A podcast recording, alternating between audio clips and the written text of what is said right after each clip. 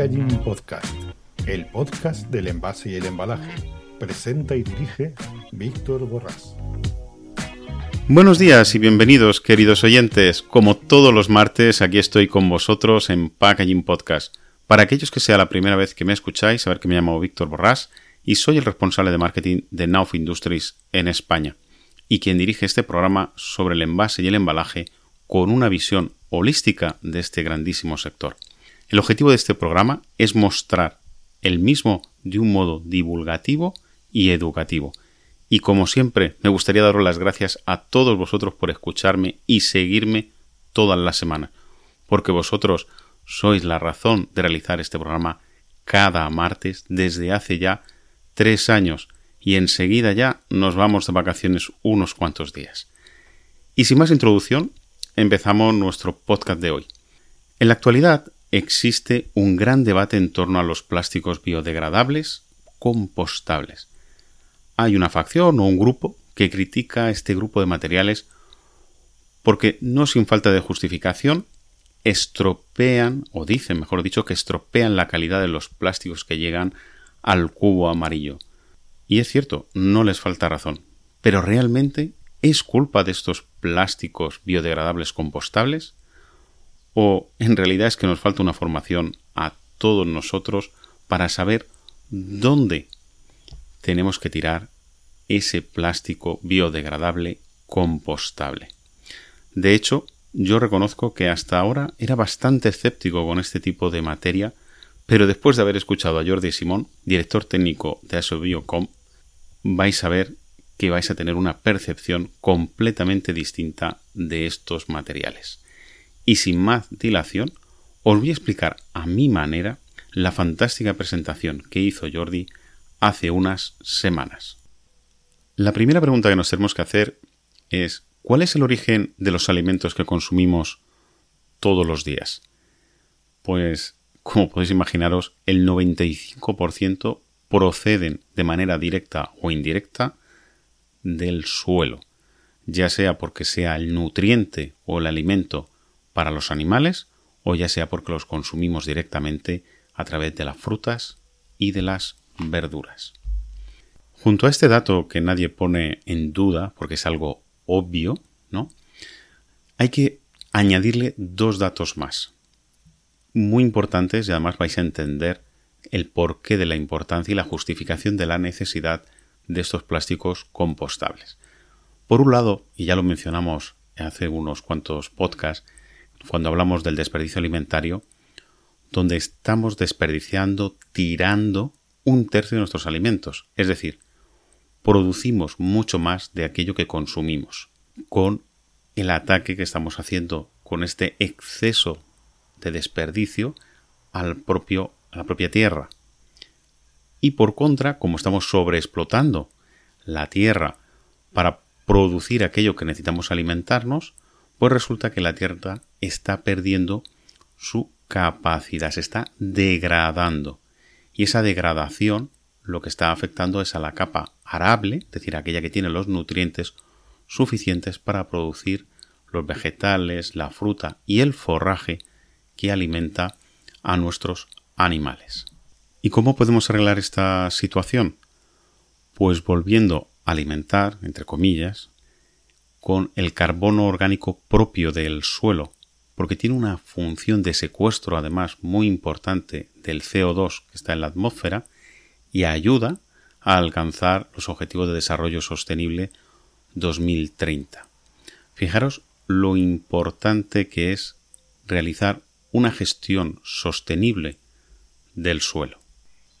Alguno estará pensando ya, bueno, pero aquí el plástico biodegradable compostable no, no lo entiendo la relación. Bueno, vamos a llegar enseguida. El otro concepto importante que tenemos que tener en cuenta es lo que se denomina la fracción orgánica de los residuos municipales.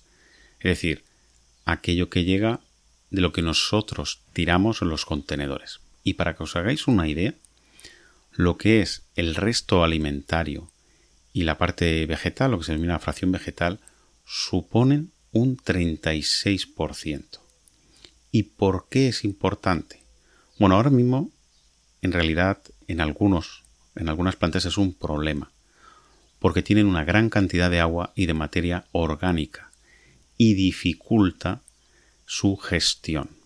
Y el otro problema que dificulta la gestión es que viene mezclado pues con otros materiales, otros materiales que no se biodegradan, porque no se separan de manera adecuada o porque la ciudadanía cuando lo tira en, en el cubo correspondiente pues lo mezcla con otros materiales que alteran o afectan a esos materiales orgánicos que se podrían utilizar para generar compost. Y ya vamos entrando aquí en el tema.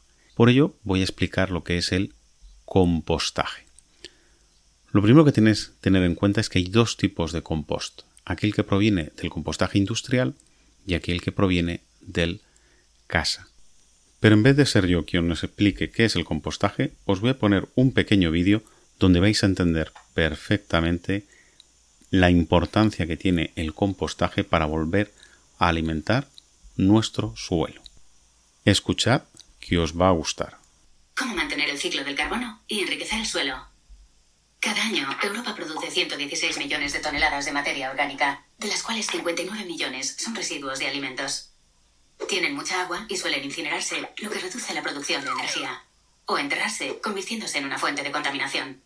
Además, estas prácticas impiden que la materia orgánica regrese al suelo e interrumpen el ciclo natural del carbono. Sin embargo, estas materias orgánicas son imprescindibles para el suelo. Proporcionan refugio y nutren a los microorganismos. Fijan los nutrientes como el nitrógeno y el fósforo y reducen su lixiviación por la lluvia. Airean el suelo y favorecen su permeabilidad. Retienen el agua y calientan el suelo gracias a su color oscuro. Pero, ¿cómo facilitar que estas materias regresen al suelo? Con el compostaje que optimiza las condiciones de biodegradación y permite a la materia orgánica reintegrar el ciclo natural del carbono. Hay dos tipos. El compostaje industrial, realizado en plantas controladas. Durante la primera fase, la materia se descompone. Luego, la actividad de los microorganismos aumenta la temperatura, que puede alcanzar hasta los 75 grados centígrados. El objetivo es neutralizar los patógenos presentes en los residuos de origen animal, lo que se llama higienización. Cuando la temperatura desciende por debajo de 30 grados centígrados, empieza la fase de maduración. La materia es entonces digerida progresivamente por otros organismos, lombrices de compostaje, ácaros y otros insectos. Al cabo de tres a seis meses se obtiene el compost, una materia rica en carbono. Existen normas ambientales nacionales y sellos que regulan la calidad del compost. Sin embargo, su calidad depende ante todo de las materias que entran en el proceso de compostaje, que no deben estar contaminadas por residuos no biodegradables. Por su parte, el compostaje doméstico no supera los 30 grados centígrados, por lo que dura de dos a cuatro veces más. Esta práctica ancestral requiere paciencia y habilidades específicas. Además, el compost debe ser volteado regularmente para mantener la actividad de los microorganismos. El compost regenera los suelos y favorece el crecimiento de nuevas plantas. Gracias a la fotosíntesis, estas captarán a su vez el carbono de la atmósfera y mantendrán el ciclo del carbono. Además, el uso del compost permite luchar contra el cambio climático, la iniciativa 4 por 1000 ha demostrado que un aumento anual del 0,4% de las reservas de carbono del suelo permitiría compensar el CO2 emitido a la atmósfera por la actividad humana. Nuestros residuos de alimentos son una fuente indispensable. Debemos valorizarlos para mantener la calidad del suelo y el ciclo del carbono. Durante el vídeo habéis podido oír que de, uno de los problemas que tiene el compost o la calidad del compost radica en el origen de los materiales que componen lo que luego se va a convertir en un compost, porque hay una fracción que puede llegar a ser bastante importante que está contaminada, contaminada con productos no biodegradables. Evidentemente, esto no es culpa de la industria biodegradable, compostable, sino del consumidor que no arroja, no tira, pues en el contenedor adecuado, los residuos que tocan o que pertenecen a ese contenedor. Y ahí es donde entra la importancia de la existencia de estos plásticos biodegradables compostables. ¿Por qué? Porque cuando se tiran o se mezclan con estos productos orgánicos, pues si se realiza un compostaje industrial, como hemos oído en el vídeo, a lo largo de unos seis meses podemos volver a obtener un compost que en la fracción que le queda que aunque sea poca, queda, puesto que hay un tanto por ciento que es agua y el otro que se convierte en carbono, pues volvemos a fertilizar, a alimentar, perdón, de carbono activo orgánico a nuestros suelos y hacer una actividad, vamos a decir, de economía circular, porque volvemos otra vez a reincorporar esa materia a sus propios orígenes. Hay distintos tipos de certificados o de plásticos biodegradables compostables. Está el industrial, que viene indicado con una etiqueta y distintos, distintas marcas. La más conocida es de Tube Austria, donde podemos ver en una etiqueta, pues, industrial, otros que son compostaje para casa. Luego hay otro, aunque es bastante problemático, que es el agua del mar ¿eh? o para el agua dulce. Y luego hay otra certificación que está siendo muy supervisada, que es la que se tira directamente al suelo. Con esto queremos decir que todos los plásticos tienen que ser biodegradables compostables, como dicen algunos. Pues no.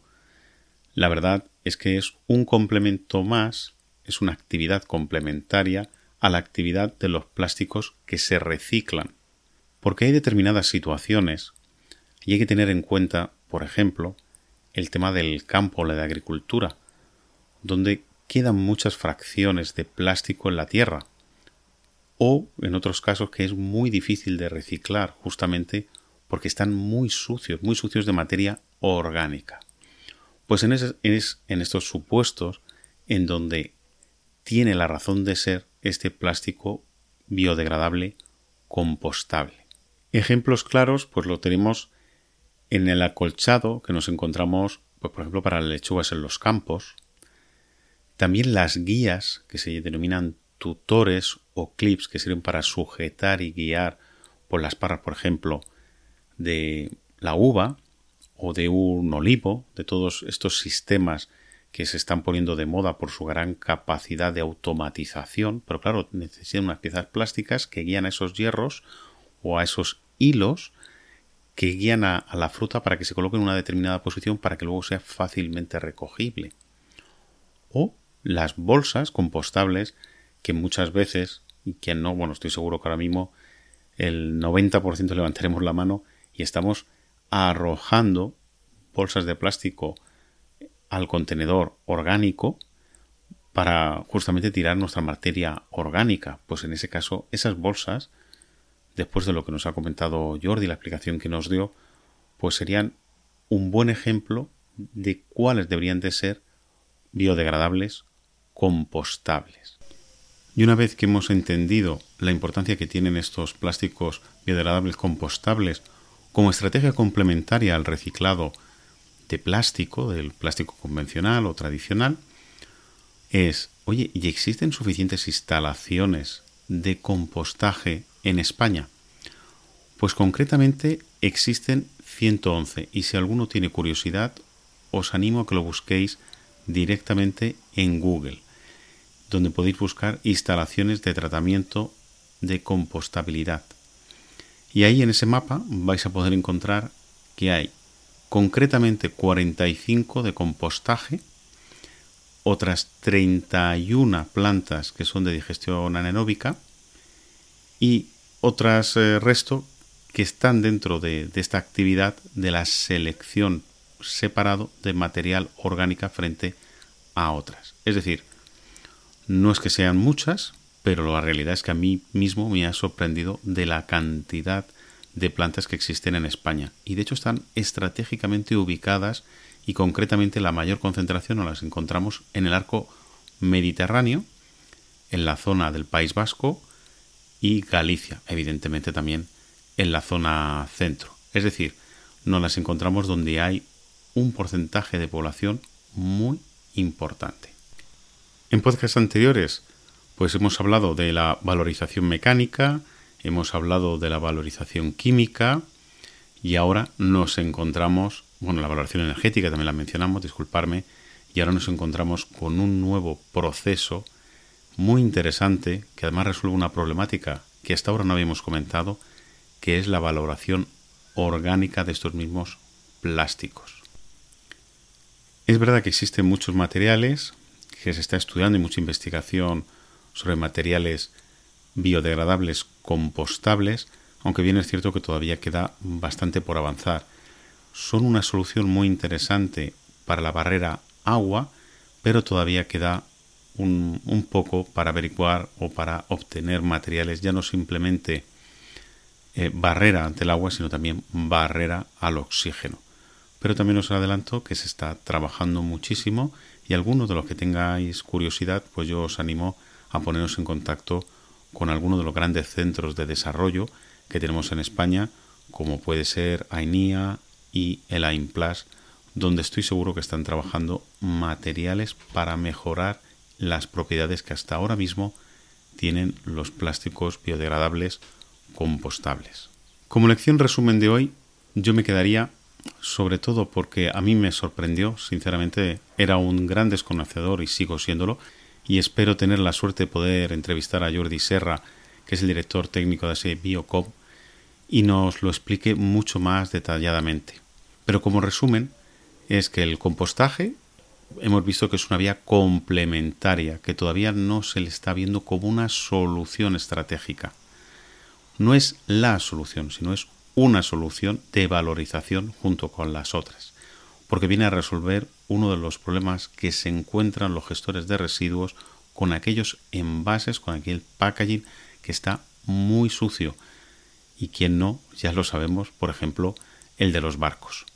Luego, que es una manera diferente de valorizar el producto, puesto que se vuelve o de dar una nueva circularidad, y es a través de la vía orgánica, es decir, convirtiendo ese envase a través del compostaje en un futuro nuevo carbono orgánico a través de la materia que le resta y que es una grandísima solución para combatir el cambio climático. Solo no, pero junto con el resto de residuos orgánicos, aquello que hemos comentado antes, que es la fracción, que supone el 36% y que desgraciadamente no se puede aprovechar en su mayoría porque muchas veces ese residuo orgánico está altamente contaminado con otras materias, con otros materiales no biodegradables.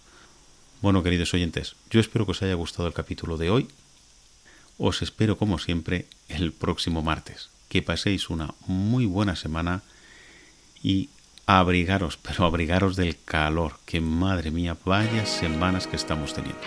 Un fuerte abrazo y nos vemos como siempre el próximo martes aquí en Packaging Podcast.